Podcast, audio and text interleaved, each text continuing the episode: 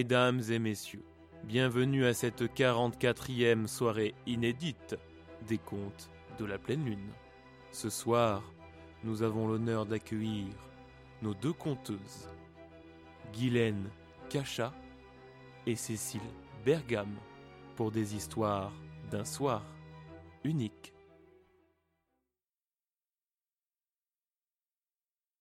Elles étaient trois.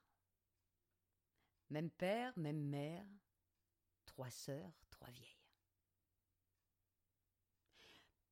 Avant d'aller plus loin, il faut que je vous dise que ces trois-là tenaient plus d'une gorgone que de Vénus. Il y avait l'aînée. Elle avait la peau du visage si flasque qu'elle lui tombait jusqu'aux genoux. Et le soir, avant d'aller au lit, elle se tirait la peau du visage et s'en faisait des petites nattes qu'elle ramassait en chignon sur la nuque. La cadette. Ah, la cadette. Elle laissait derrière elle une telle odeur que les mouches sur son passage mouraient en plein vol. Quant à la Benjamine, j'ai pitié de vous, chers auditeurs. Je ne voudrais pas heurter votre âme sensible. Tout ce que je peux vous dire, c'est que dans le quartier, on l'avait surnommée la baveuse, tant cela lui sortait par tous les trous. Aussi, chers auditeurs, je vous laisse imaginer.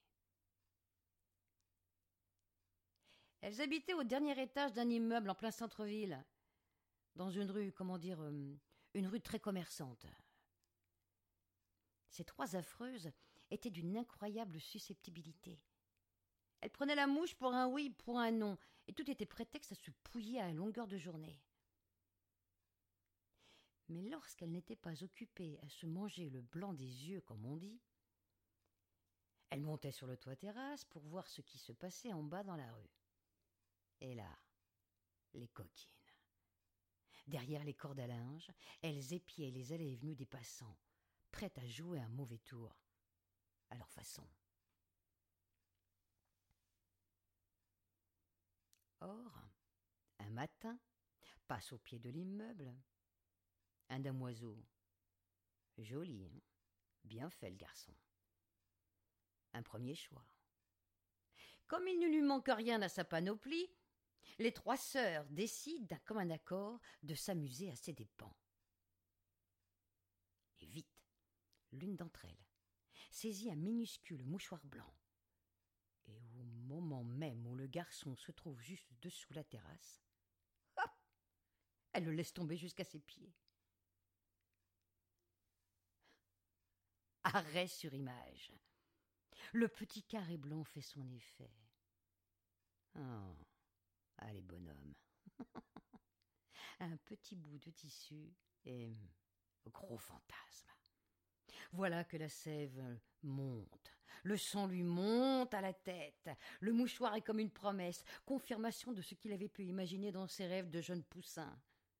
Aussi, depuis ses orteils et de la moelle de ses os, lui monte une envie, un grand désir de contempler la merveille à qui appartient le mouchoir.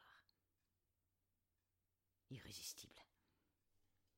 Et ne pouvant résister plus longtemps, il monte quatre à quatre les escaliers et tout fébrile frappe à la porte. Derrière la porte, les trois vieilles se poussent du coude, clignent de l'œil, pouf de rire. Qui c'est? Euh, Excusez-moi, je voudrais pas vous déranger. Voilà, je suis le. Je suis le, jeune homme qui a trouvé un mouchoir, un mouchoir blanc. J'aimerais le remettre à celle qui l'a perdu, à sa propriétaire. Il doit lui manquer. Ah, jeune homme, c'est que. Euh, Voyez-vous, ce n'est guère possible. Ici, on suit les coutumes.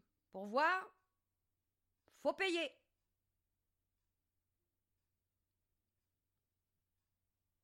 Euh, faut payer?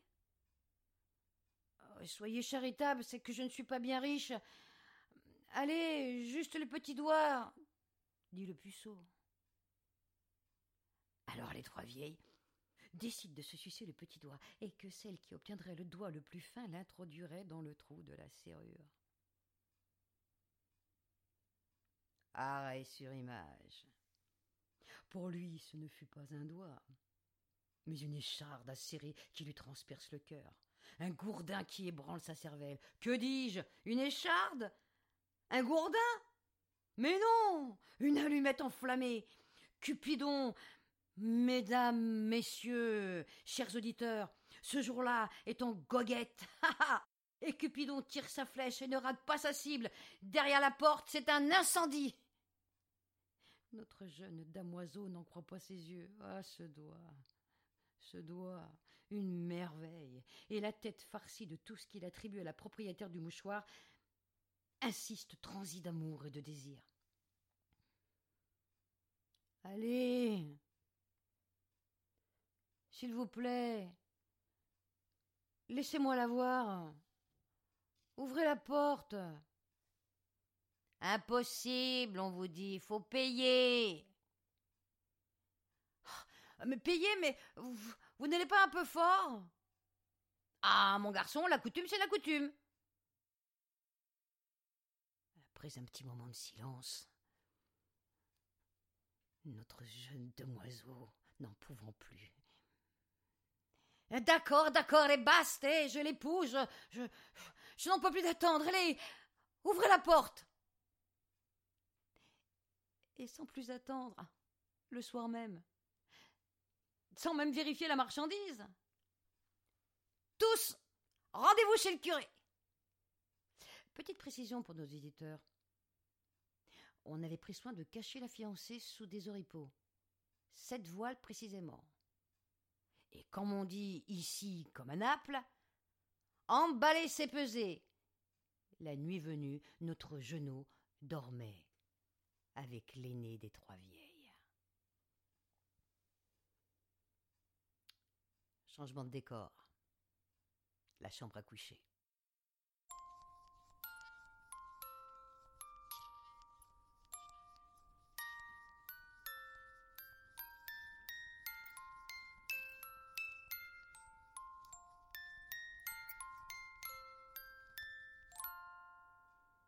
N'allume pas la lumière.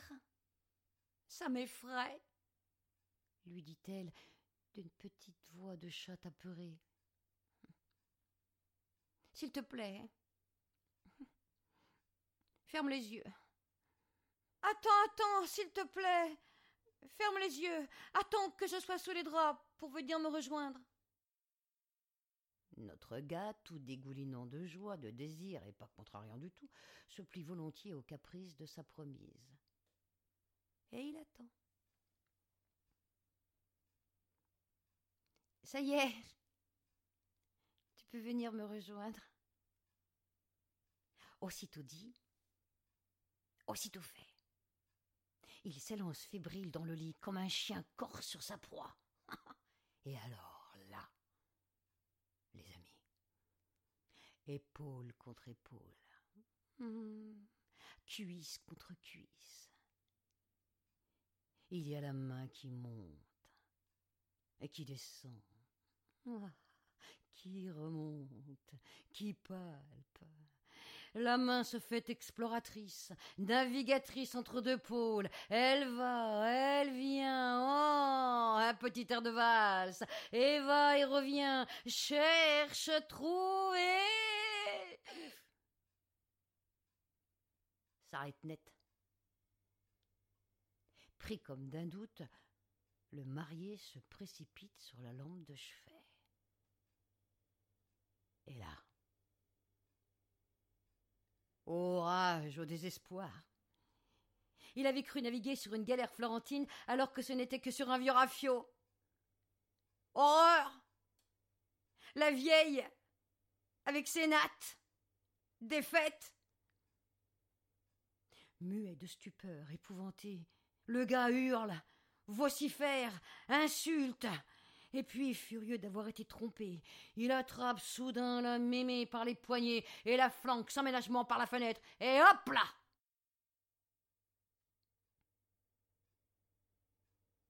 Chance pour la vieille. Sous la dite fenêtre, il y avait une tonnelle avec une vigne. En tombant, elle la défonce, mais reste accrochée à un poteau. Aussi, au lieu de se fracasser le crâne sur le sol, la voilà au clair de lune qui se balance, la chemise retroussée.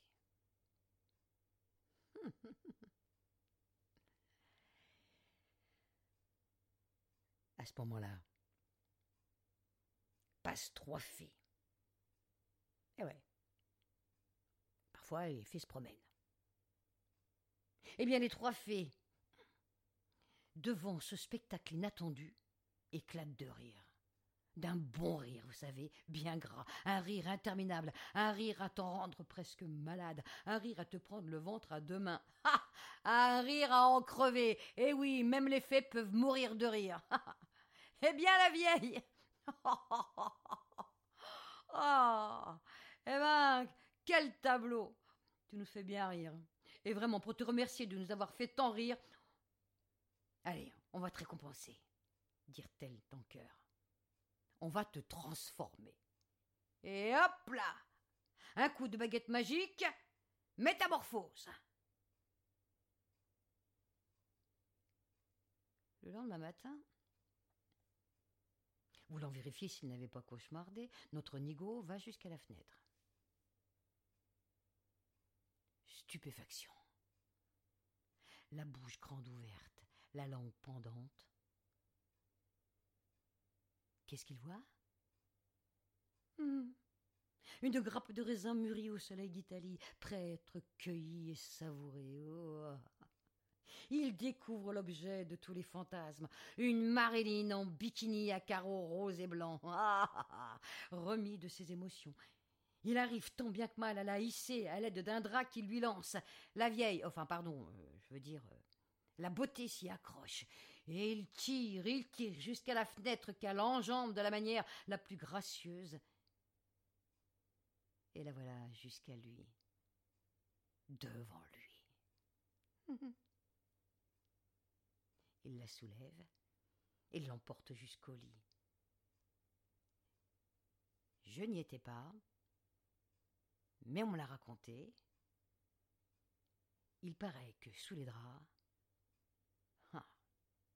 Quelle fête Et ça a duré un joli moment. Après quoi, tout le monde est d'accord pour dire que la bête a deux dos pour ces deux-là n'avait plus aucun mystère.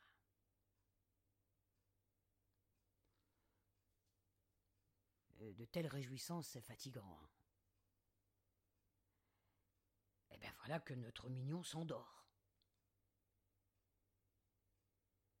On frappe à la porte. C'est la baveuse qui vient aux nouvelles. Elle frappe à la porte. Et l'autre Entre À peine a-t-elle poussé la porte que la vieille étouffe un cri de stupeur. Ah bah dis Mais qu'est-ce qui t'est arrivé? Chut Ne le réveille pas. Il est épuisé. Mais qu'est-ce qui t'est arrivé? Je me suis faite raboter, lui répond la coquine. Raboter? Eh oui. Ni une ni deux. La vieille tourne les talons, remonte ses jupes. Bien au-dessus de la culotte pour aller encore plus vite, traverse la route et rentre en trombe chez le menuisier et lui dit d'un ton péremptoire Menuisier, rabote-moi. Non, mais t'es pas un peu folle, la vieille. T'as pas un peu perdu la tête? C'est pas ton affaire Je te dis de me raboter et tu vas me raboter Le menuisier, considérant que le client est roi, eh bien, ma foi, attrape la vieille, la flanque sur son établi. Et là, pardonnez-moi, auditrice et auditeur, c'est un peu violent, mais. Un coup de rabot par ici, Un coup de rabot par là. Et je te la tourne, et la retourne, et encore, et encore ici, et encore par là. Ça s'est terminé dans un véritable bain de sang. La vieille? Bah, Elle est morte. Le menuisier? Bah, Il a passé la journée à nettoyer euh, son établi. Et la troisième? Ah oui, la troisième sœur, me direz-vous? Qu'est-elle devenue? Noyée, étripée Morte de sa belle mort dans son lit? Disparue? Volatilisée? Ça, je peux pas vous le dire. D'ailleurs, personne n'a jamais su ce qu'elle était devenue. On ne connaîtra jamais sa fin. Mais l'essentiel, c'est que je vous dise que nos deux tourtereaux vécurent heureux, longtemps, longtemps, et on a toujours, oui, pris soin de leur treille sous la fenêtre de leur chambre à coucher.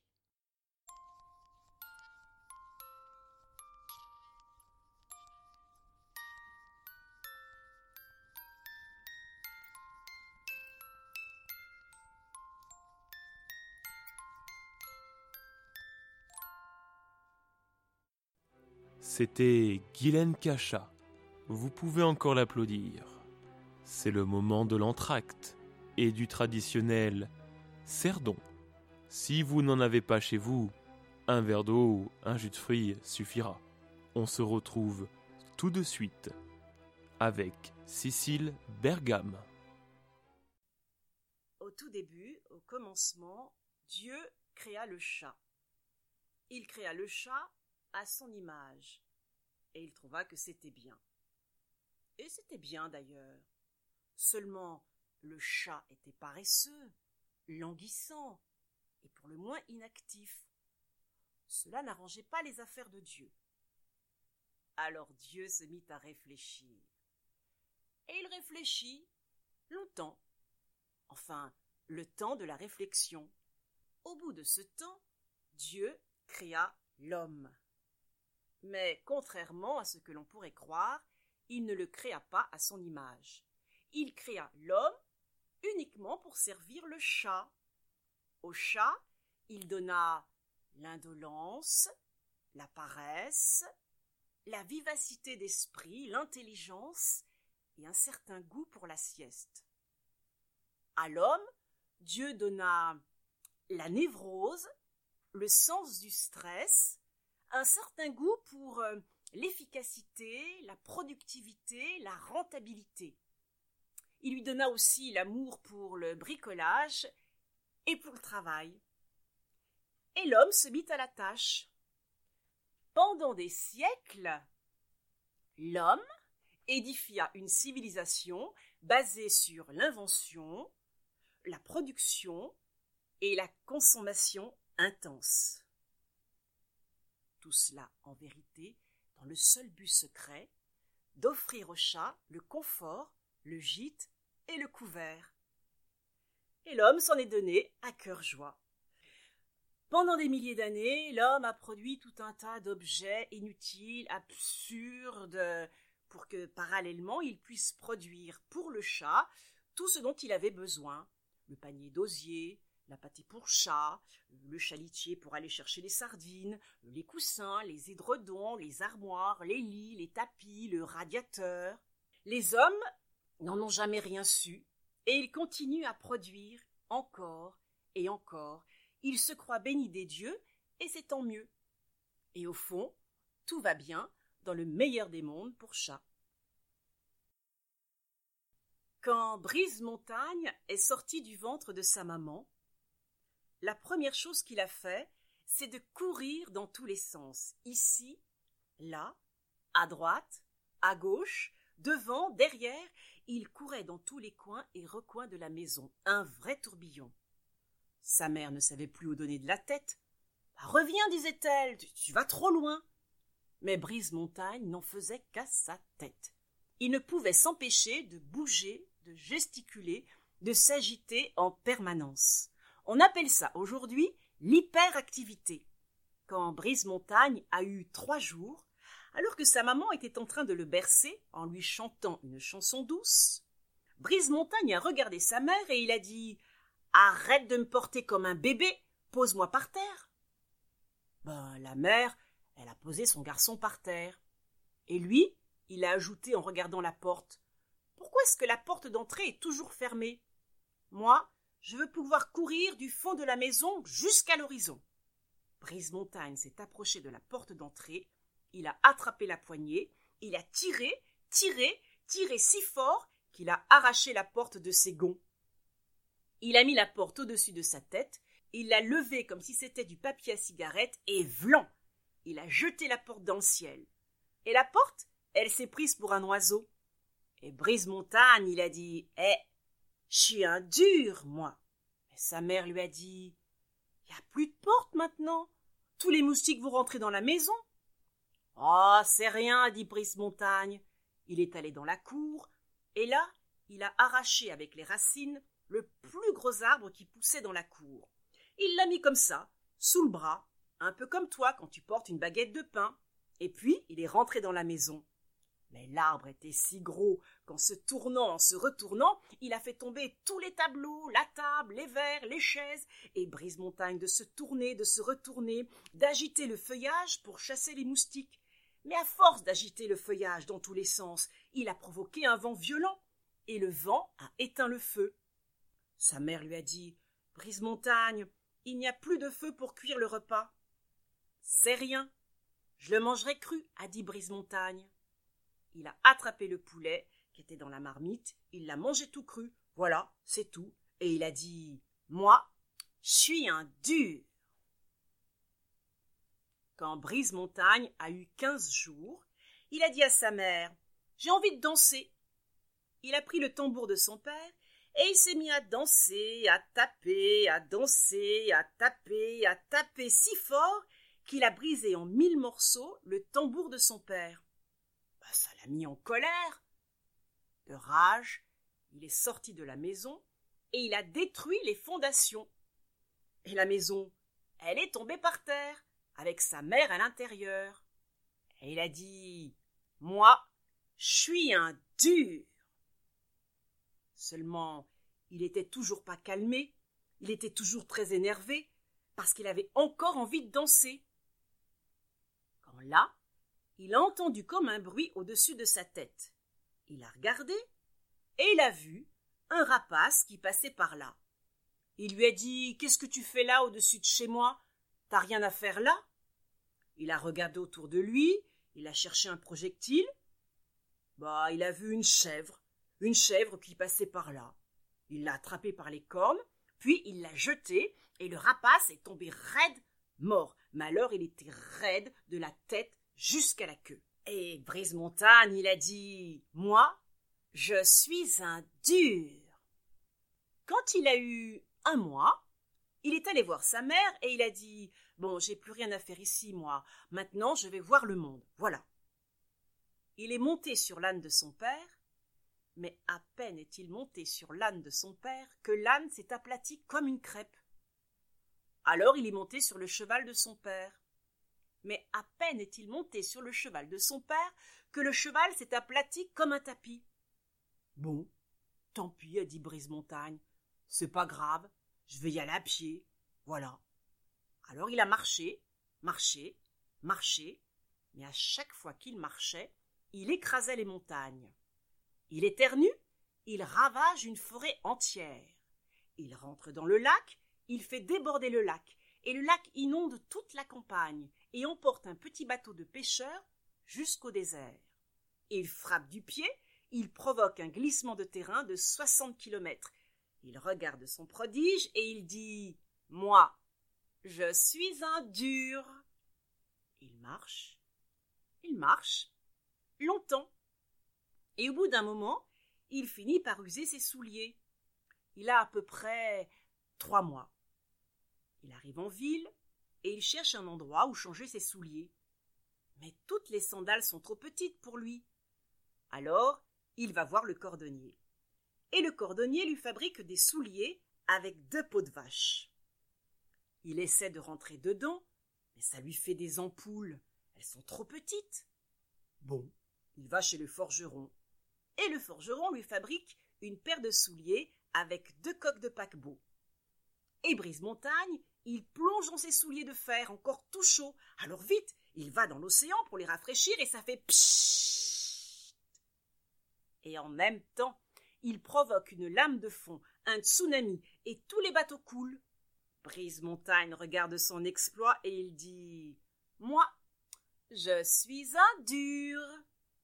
Il reprend son chemin, il marche, il marche, quand un petit papillon passe par là. Il vient de butiner les fleurs du pré d'à côté.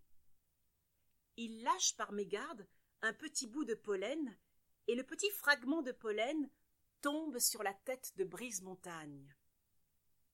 À ce moment-là, Brise-Montagne s'affaisse, tombe par terre. Il se retrouve à quatre pattes. Il ne peut plus bouger. Il est comme pétrifié. Il se met à trembler et il dit Je veux ma maman C'est une fois trois reines, très jolies, mais aussi très méchantes, car ces trois reines mangeaient les enfants, surtout les bébés. Bah oui, elles les trouvaient plus tendres et aussi plus fondants. Seulement, au début, quand les reines étaient encore toutes petites, elles ne mangeaient pas encore les bébés.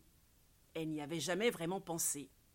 Toute la journée, elles partaient gambader dans les prés, dans les bois, car c'est bien connu, les petites reines ne vont jamais à l'école. D'ailleurs, on voit ce que ça donne plus tard.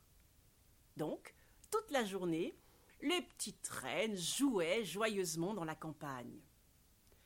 Mais vers quatre heures, à l'heure du goûter, elles se mettaient en chasse. Cachées derrière les buissons, aux aguets, les babines retroussées, elles attendaient leur proie. Et dès qu'un petit oiseau, un mulot, un petit renard, un lapin passait par là, elles se jetaient dessus et les mangeaient tout crus. Ah, c'est trop bon, disait la première. Euh, c'est bien meilleur que les bonbons. Ah, t'as raison, disait la deuxième. Encore, encore, j'adore. Et la troisième de rajouter hum, C'est bien meilleur que le chocolat. Les petites reines se régalaient. Le soir, elles rentraient chacune dans leur château, le visage et les mains tout barbouillés de plumes, de sang, un peu comme les enfants quand ils mangent trop de chocolat. Le temps a passé et les petites reines ont grandi.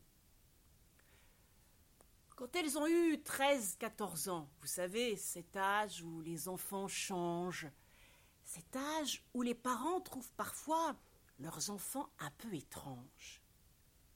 Un jour, la plus méchante des reines est partie se promener dans les bois.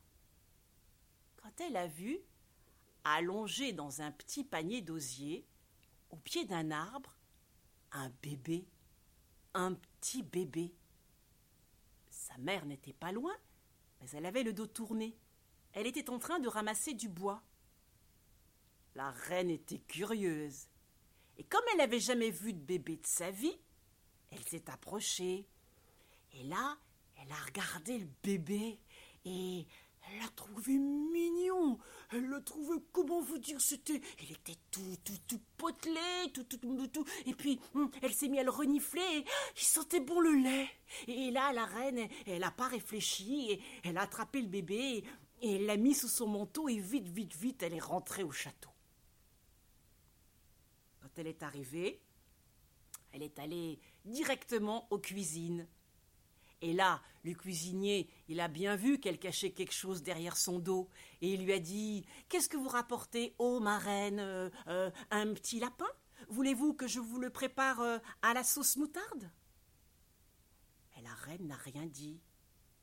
Elle a souri. Et quand elle souriait, on aurait dit qu'elle mordait.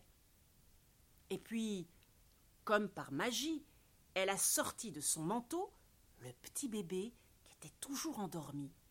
Et elle a dit Je veux que tu me le prépares pour ce soir. Horrifié, le cuisinier en a perdu l'équilibre et il est tombé les fesses dans ses casseroles. Mais il a dit c'est. Bah, c'est un bébé. Bah, je sais, a dit la reine. Bah, il a dit le cuisinier Vous pouvez pas le manger. Bah, si, a dit la reine. Mais il a dit le cuisinier Il a sûrement une maman. Ben non, a dit la reine. Mais c'est que. Quoi a dit la reine. Je suis la reine. Tu m'entends? Et le cuisinier, il a pris le bébé. Parce qu'il ne savait pas dire non, parce qu'il était faible, parce qu'il craignait la reine. Plus tard, la reine a invité ses deux copines. Elle les a fait entrer dans sa pièce préférée, la salle à manger. Là, au centre de la pièce, il y avait une table recouverte d'une nappe blanche sur laquelle étincelaient des couverts d'argent. Les reines se sont installées. Celle qui recevait a frappé dans ses mains. Aussitôt, quatre petits marmitons sont entrés dans la salle à manger. Ils portaient sur leurs épaules un plat d'argent. Ils ont déposé le plat sur la table et ils se sont retirés. Et c'est là que la reine a annoncé ce qu'il y avait dans le plat. Oh, a dit l'une des reines, c'est drôlement original, je goûte. Mais la troisième est devenue aussi blême, aussi pâle que la nappe. Et puis, elle s'est mise à tambouriner du poing sur la table. En vérité, elle était en train de faire un tremblement de nerfs. Elle a dit Mais moi, je ne veux pas manger bébé. Et puis, d'abord, elle a dit C'est dégoûtant. Et puis, et puis j'aime pas le bébé. Et les deux autres lui ont dit eh, De toute façon, avant de dire j'aime pas, on goûte. Alors, euh, elle s'est sentie un peu ridicule et elle a goûté. Elle n'a pas vraiment aimé, elle a fait semblant. Et c'est comme ça, à partir de ce jour-là, que les trois reines sont devenues trois reines ogresses. En quelque temps, elles ont vidé les campagnes, les villes de leurs bébés. Bien sûr, les parents faisaient tout pour cacher leurs petits. Mais les reines étaient malignes. Dès que les gens avaient le dos tourné, elles s'emparaient des bébés. Le temps a passé. Et voilà qu'un jour, la reine, la plus méchante, a eu trente ans et elle a eu envie de se marier. Elle avait envie de connaître les choses de la vie, les choses de l'amour. Elle sentait bien qu'elle avait encore des choses à découvrir. Elle a fait dire partout dans le royaume qu'elle cherchait un roi. Mais aucun roi ne s'est présenté au château. Il n'avait pas envie de se faire dévorer, en tout cas pas de cette façon-là. Bon, a dit la reine un peu dépitée, c'est pas grave, je vais faire autrement. Elle a mis une annonce dans le journal en disant qu'elle cherchait quelqu'un, peu importe qui. Et c'est comme ça qu'un matin, il y a un type euh, euh, louche, à l'œil mauvais, qui s'est présenté au château. Euh, il a dit Elle est où la reine? Alors on, l'a amené dans les appartements de la reine et, et la reine, elle l'a pas forcément trouvé à son goût, mais de toute façon, elle n'avait pas le choix. Lui, il a dit ça me va. Et c'est comme ça qu'on a préparé la noce. Le lendemain matin, la reine est allée voir le cuisinier et elle lui a dit Bon, cuisinier, demain je me marie, donc il me faut un repas digne de ce jour. Euh, tu vois de quoi je veux parler, n'est-ce pas? Mais le cuisinier lui a dit Mais il n'y a plus de bébés vous, les avez tous mangés Petit insolent, a dit la reine. Oublies-tu que tu t'adresses à la reine? Comment ça, il n'y a plus de bébé, il n'y a plus de bébé Eh bien, je ne sais pas, moi, débrouille-toi, tu, tu n'as qu'à trouver un enfant de quatre ans. Voilà, tu le feras cuire un peu plus longtemps, c'est tout. Et la reine est repartie. Le cuisinier était bien embêté. Il a réfléchi, et puis s'est rappelé. Le vieux Toussaint. C'était un vieux qui habitait au bout du village un vieux qui n'avait pas grand-chose à se mettre sous la dent, mais il connaissait bien le pays. Le cuisinier s'en est allé trouver le vieux Toussaint qui n'avait rien d'un saint en vérité. Et quand il est arrivé, le vieux était assis sur un banc, la tête en l'air, la bouche ouverte. Il était en train de gober le soleil. Bah, qu'est-ce que tu veux, cuisinier? a dit le vieux Toussaint. Bah, Bah, le cuisinier lui a dit Tu sais que la reine se marie demain. Bah oui, je le sais, a dit le vieux Toussaint. Bon, et tu sais comment sont les femmes Ben non, a dit le vieux Toussaint. Ah ben, elles sont coquettes. Figure-toi que la reine portera une traîne de douze kilomètres. Et pour porter cette traîne, elle a besoin d'un enfant. Un enfant de quatre ans, ça ira. Un enfant de quatre ans Bon, a dit le vieux Toussaint.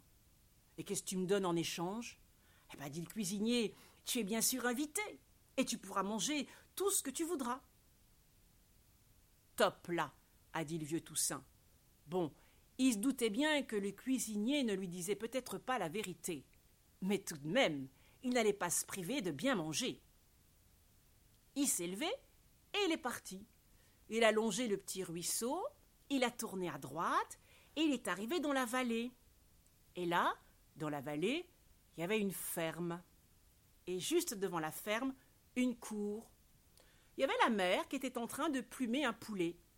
Et un peu plus loin, il y avait un petit gars, un petit garçon de quatre ans. Il était en train d'emmener ses oies au pré. Le vieux Toussaint est descendu dans la vallée. Il s'est approché de la femme et lui a dit Salut. Et puis il a rajouté Eh, euh, tu laisses partir ton petit tout seul dans la campagne Tu n'as pas peur que les loups le mangent Penses-tu, a dit la mère, les loups, c'est rien. Mon petit, je l'ai sauvé des reines graisses. Alors les loups, tu penses bien. Et puis elle a dit la mère, qu'est-ce que tu veux, vieux Toussaint, avec tes paroles de malheur? Allez, va-t'en. Et vieux Toussaint s'est mis à suivre le petit gars de quatre ans. Et quand le petit gars est arrivé dans son pré avec ses oies, le vieux Toussaint s'est approché et lui a donné un sifflet. Salut. Bonjour, vieux Toussaint, a dit l'enfant. Hé, est-ce que tu sais que la reine se marie demain? Ben non, a dit l'enfant. Ma mère, elle m'a rien dit. Hé, a dit le vieux Toussaint, ça te plairait de porter la traîne de la reine et puis et puis de porter de, de jolis petits vêtements et de jolis petits souliers dorés et puis de manger tout ce que tu voudras? Ben, le petit, il a dit Je voudrais bien, mais ma mère, elle a du travail, et mes oies, elles peuvent pas rester toutes seules. Oh, diable tes oies, dit le vieux Toussaint, c'est juste pour quelques jours. Dis, ça te dirait de porter la traîne de la reine? En tout cas, il en aura de la chance, le petit. Ben oui, il mangera tout ce qu'il voudra. Il en aura de la chance, le petit qui portera la traîne de la reine. L'enfant écoutait le vieux Toussaint, les yeux écarquillés comme deux soucoupes. Et il s'imaginait déjà en train de porter la traîne, et il a dit d'accord. Alors l'enfant est monté sur les épaules de vieux Toussaint, et ils sont partis en direction du château. Quand ils sont arrivés, le cuisinier a accueilli l'enfant. Il a dit merci au vieux Toussaint, et le vieux Toussaint est rentré. Et l'enfant de lui dire merci, vieux Toussaint, merci d'avoir pensé à moi. Après la fête, je demanderai à ma mère de te donner quelques œufs. Merci. L'enfant est entré dans l'immense cuisine. Et puis il s'est installé dans un coin, et il s'est mis à regarder le cuisinier. Il était bizarre, ce cuisinier.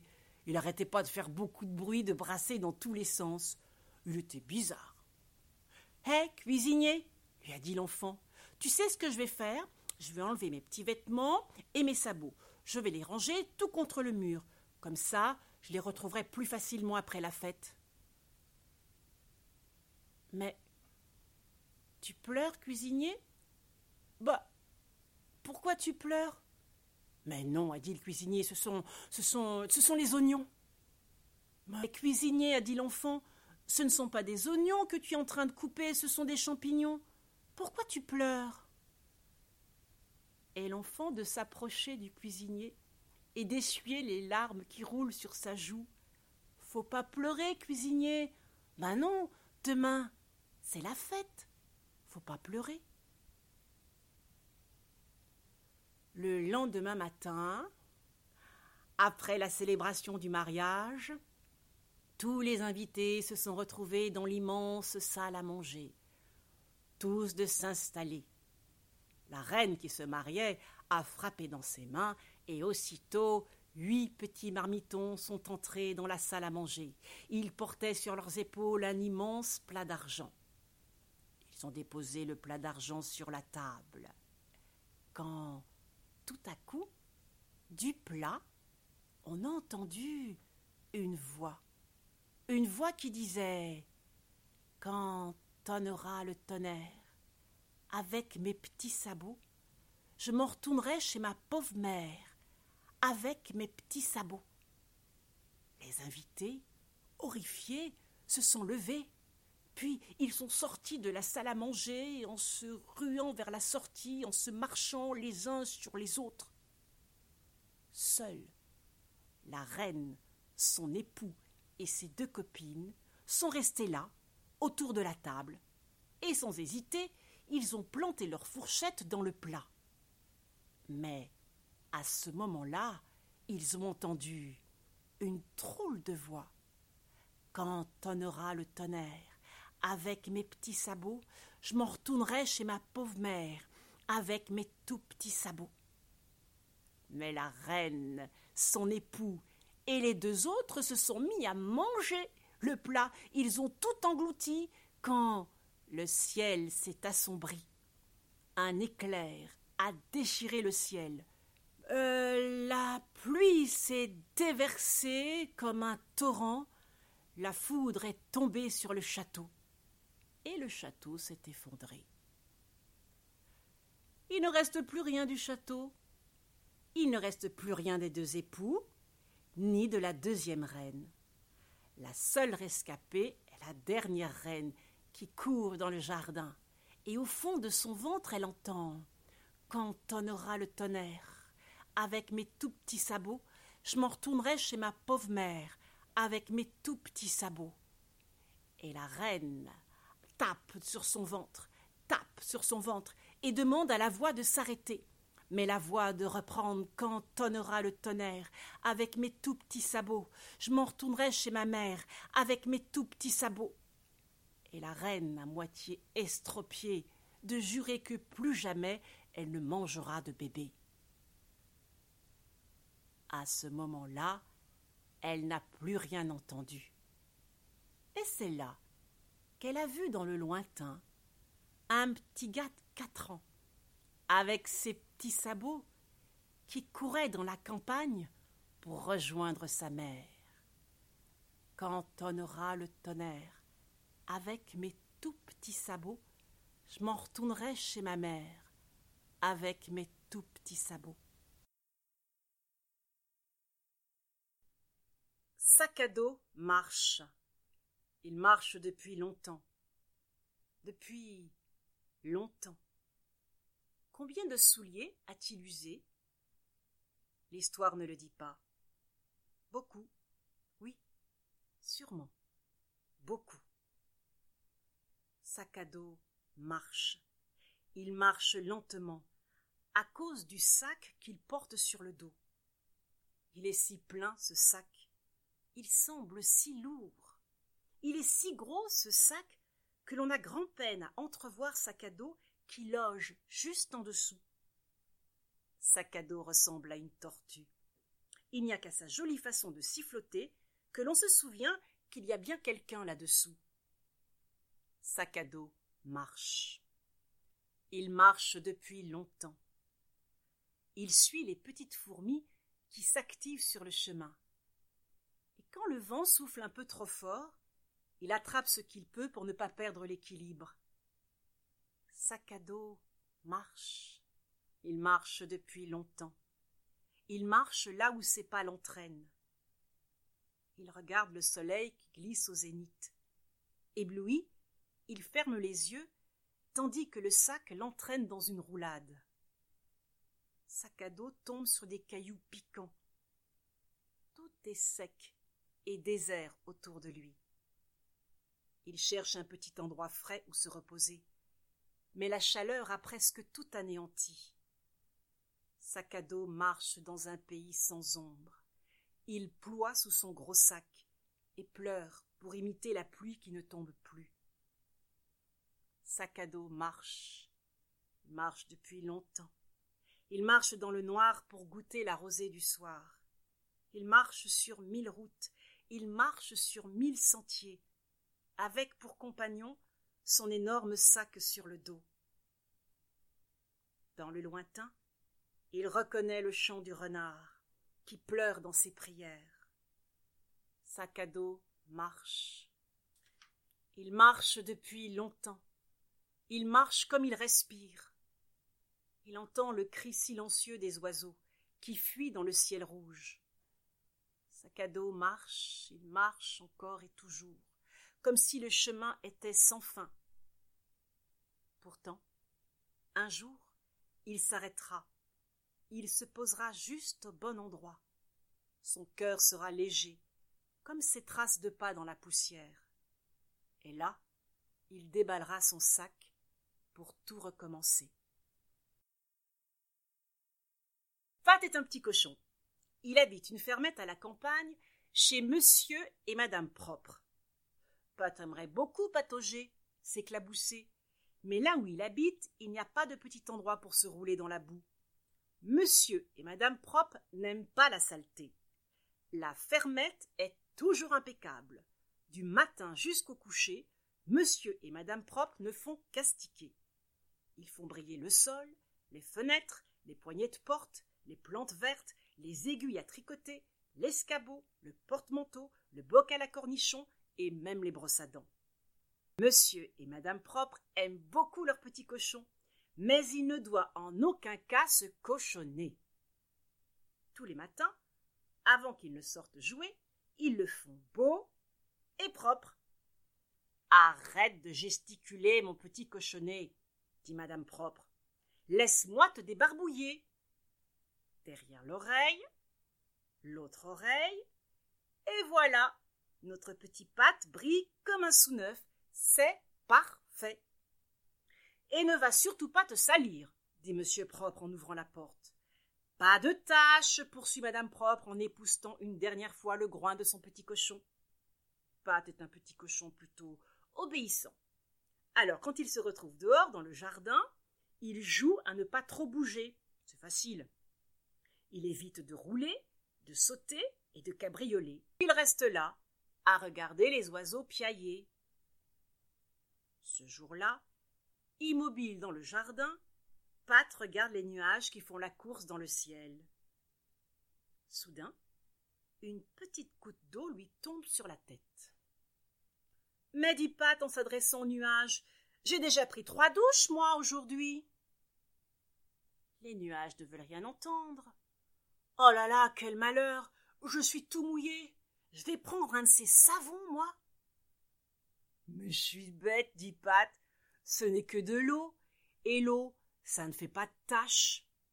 Et puis, c'est rigolo de prendre sa douche dehors. Le petit cochon essaie d'avaler les gouttes de pluie qui lui chatouillent le gosier. Puis, il s'élance dans le jardin en pouffant de rire quand, badaboum, il glisse sur l'herbe mouillée. Oh zut L'herbe m'a colorié en vert. Pat frotte, frotte, frotte, frotte, mais les taches ne partent pas. Pire, les taches s'agrandissent de plus belle. Ah, c'est la catastrophe. Que vont dire monsieur et madame propre Pat se relève, mais le sol est devenu mou, tout mou, tout raplapla. Il s'enfonce dans la bouillasse. Il a bien du mal à avancer. Bon, tant pis, il se laisse tomber dans la gadoue. Plaf ah, mais je suis bien moins dans la gadouille, s'écrie Pat. C'est sûr, c'est bon pour les petits cochons. Pat s'étire, se roule dans la boue, roula d'avant, roula d'arrière, hop sur le dos, hop sur le ventre, et un, deux, trois, tête dedans. Tandis que le petit cochon s'amuse comme un fou, monsieur et madame propre sont tout affairés à leur ménage, quand tout à coup ils aperçoivent par la fenêtre leur petit cochonnet tout bariolé qui joue dans la gadoue. Ah ça s'écrie madame propre qui manque de s'étrangler en ne trouvant pas les mots. Ah nom de nom de nom d'un savon rajoute monsieur propre qui n'en croit pas ses yeux. Mon petit cochonnet reprend madame propre qui a retrouvé les mots et son esprit. Quelle misère Il est tout tagué, tout taché, tout souillé, tout maculé, tout badigeonné, tout peinturé. Je dirais même plus, dit Monsieur Propre. C'est un désastre, il est tout peinturluré. Ils se précipitent tous les deux dans le jardin. Mais dans leur empressement, ils oublient de mettre leurs souliers, et zip, les chaussons glissent, et boum, les fesses par terre, et hop, dans la gadoue. Bienvenue, dit Pat en leur ouvrant tout grand les pattes. Ah non, non, non, non, non, non, c'est dégoûtant. Pas la boue, c'est dégoûtant. Burk s'écrie en cœur monsieur et madame propre affolés. Oh, mon pauvre cœur, dit monsieur propre. Ma mise en pli, mes bigoudis, dit madame propre. C'est la fin des haricots, dit monsieur propre. Mais pas du tout, dit Pat. Relaxez-vous. On est si bien dans la gadoue. Monsieur et madame propre regardent leur petit cochon qui semble si joyeux dans la boue. Peu à peu, il se décontracte et se laisse envelopper par la douce chaleur de la boue. Mais c'est vrai, dit monsieur propre, aussi longtemps que je me souvienne, je ne me suis jamais senti aussi jeune et détendu. Ah, je flotte, je flotte, dit madame propre, et ma peau, t'as vu, elle est si douce. Quelle merveille, ce petit bain de boue. Eh bien, croyez-moi si vous le voulez, mais depuis ce jour, monsieur et madame propre, ainsi que leur petit cochon, se prélassent dans la gadoue dès qu'ils en ont l'occasion. Et comme on dit souvent dans les histoires, s'ils ne sont pas morts, ils barbotent encore. Il y avait une toute petite fois, toute petite, une petite fille, secrète, étrange. Elle se nourrissait uniquement de lait avec du pain trempé, mais elle gardait la santé. Cette petite fille, secrète, étrange, préférait manger toute seule, loin du regard de ses parents. Sa maman lui donnait son bol, et l'enfant s'en allait manger dans sa petite cabane au fond du jardin. Lorsque l'hiver arriva, la maman eut peur qu'elle prît froid dans sa cabane pleine de courants d'air. Tu dois rester à la maison maintenant, sinon tu vas tomber malade. La petite fille se mit à pleurer. Mais que va devenir Calinette sans moi Calinette Comment je vais faire si je ne la vois plus Mais qui est Calinette La petite fille, les yeux pleins de larmes, ne répondit pas. Bon, dit la maman, va, mais ne traîne pas trop. La fillette fila jusqu'à sa cabane avec son bol de lait et le pain. La mère, piquée par la curiosité, suivit l'enfant. Dans la cabane, la fillette déposa le bol devant un trou dans le sol. Aussitôt, une énorme limace couleur pêche abricot sortit du trou et commença à partager le lait avec la petite fille. La petite lui caressait la tête et l'étreignait. La petite fille lui caressait la tête et l'étreignait tendrement en la bisouillant affectueusement. Le corps mou et visqueux de l'animal n'avait pas l'air de rebuter l'enfant. La limace, qui était beaucoup plus grosse que la petite fille, aurait pu l'étouffer, mais elle se laissait faire, sans causer le moindre mal à son ami. Ce jour-là, la limace ne buvait que le lait.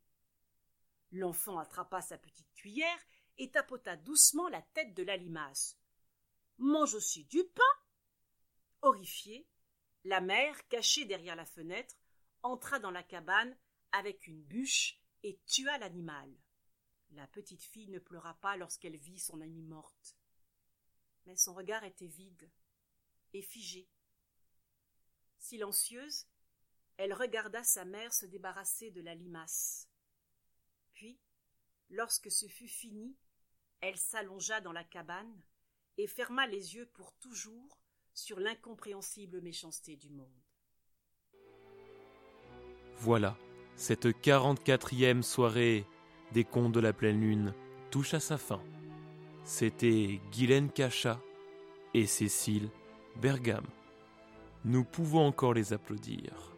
Je vous remercie de nous avoir suivis sur les ondes durant ces quatre dernières représentations en ligne et à distance. Vous avez été nombreux et nombreuses. Sans plus attendre, je vous souhaite un bel été à tous et vous dis à la saison prochaine pour de nouvelles représentations des contes de la pleine lune. Et qu'on se le dise, je compte sur vous.